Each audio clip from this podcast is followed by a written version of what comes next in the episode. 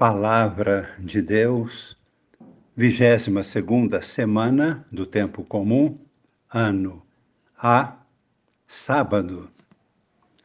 Amigos e irmãos, participantes do grupo Com Maria em oração. A palavra de Deus, anunciada com sabedoria e poder, gera vida nova. Na primeira leitura de hoje, em poucas palavras, Paulo se põe a exortar os irmãos da comunidade de Corinto. Fala com toda a sua franqueza. Expõe claramente todos os grandes problemas da comunidade não para humilhar, mas para lembrar-lhes da primeira pregação, o primeiro anúncio do Evangelho, através do qual eles foram gerados para a vida nova no Espírito. Paulo está despertando nos corações dos seus ouvintes a força do primeiro amor, que foi despertado dentro deles com a evangelização. Esta é a força que transforma. Esta é a verdadeira fonte de vida nova. Esta fonte deve ser reativada até o fim da nossa vida. Paulo dá início a uma argumentação que faz o confronto entre a sabedoria de Deus, que está na cruz, e de outro lado, a sabedoria do mundo, que busca a vaidade, para satisfazer ao orgulho, a soberba da vida.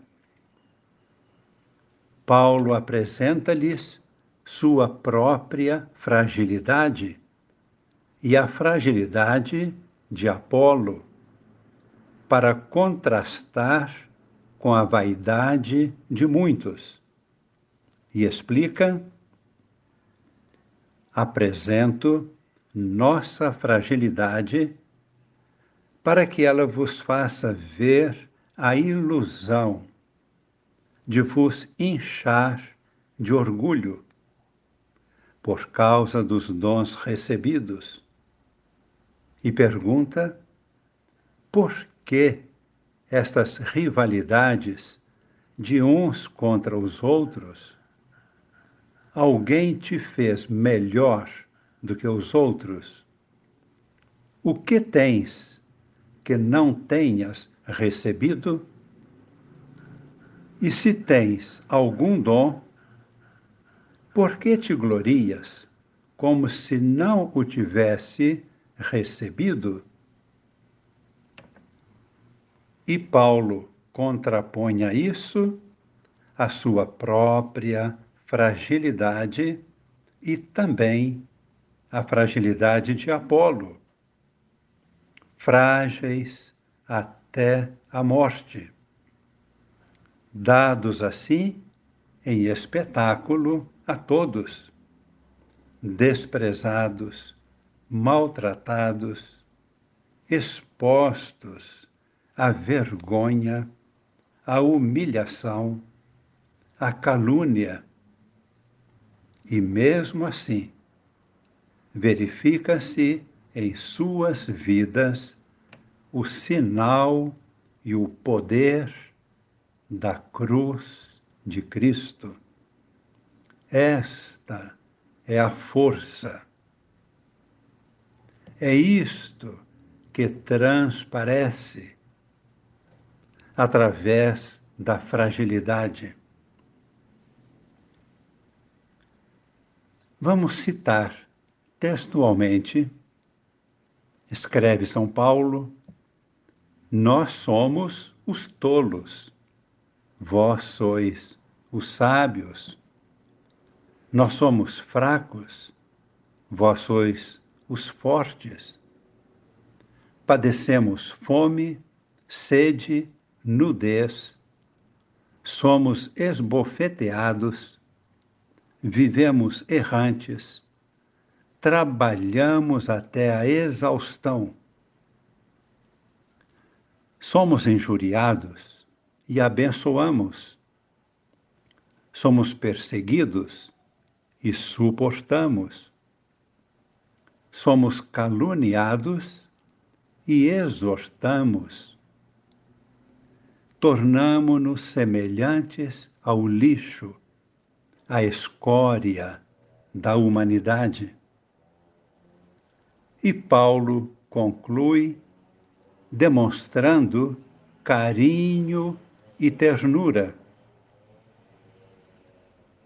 Assim ele se expressa: dizemos tudo isso não para vos humilhar, mas é com amor, amor de pai para filho. E acrescenta: pois fui eu que vos gerei para a vida nova em Cristo pelo anúncio do Evangelho. Estou falando de pai para filho.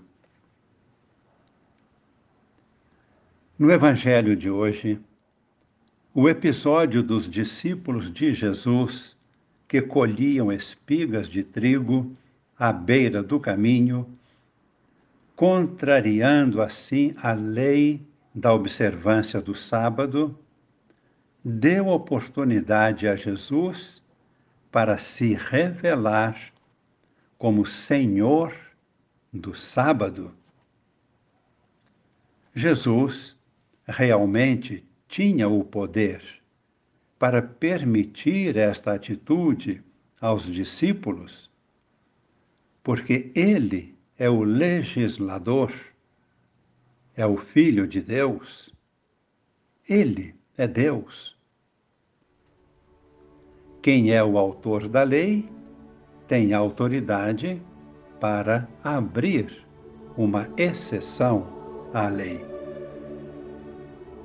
E Jesus citou, respondendo aos fariseus, o episódio de Davi, que indo para a batalha com os poucos companheiros, ao pedir pão ao sacerdote Aquimeleque, este respondeu: Não tenho pão comum.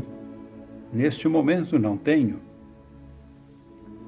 tenho apenas pão consagrado, que somente os sacerdotes podem comer, mas podem levá-los se vocês estiverem puros. E assim foi feito. Lucas, no Evangelho, citou este acontecimento para proclamar com força o senhorio de Jesus. Jesus é a palavra de Deus que tem a força de gerar vida nova. O importante é a fidelidade a esta palavra de vida até o fim de nossa vida. Rezemos, fechando nossos olhos, contemplando Jesus serenamente, autorizando seus discípulos a se alimentarem, fundamentados no amor de Deus, o Senhor da lei da vida a vida prevalece sobre as prescrições, que têm o seu valor. e pelo amor do legislador, podem abrir uma exceção. Pedimos ao Senhor que nos abençoe. Pedimos o dom da fidelidade e a humildade para sermos depositários dos dons do Espírito Santo. Somos frágeis, pecadores. Não temos motivo para vaidade em nada. Temos alegria de estar a serviço do Senhor. Que o Senhor nos acolha com grande ternura, tornando-nos discípulos, enviando-nos como evangelizadores anunciadores do seu reino. Que esta bênção chegue aos nossos corações e permaneça para sempre, em nome do Pai e do Filho e do Espírito Santo. Amém.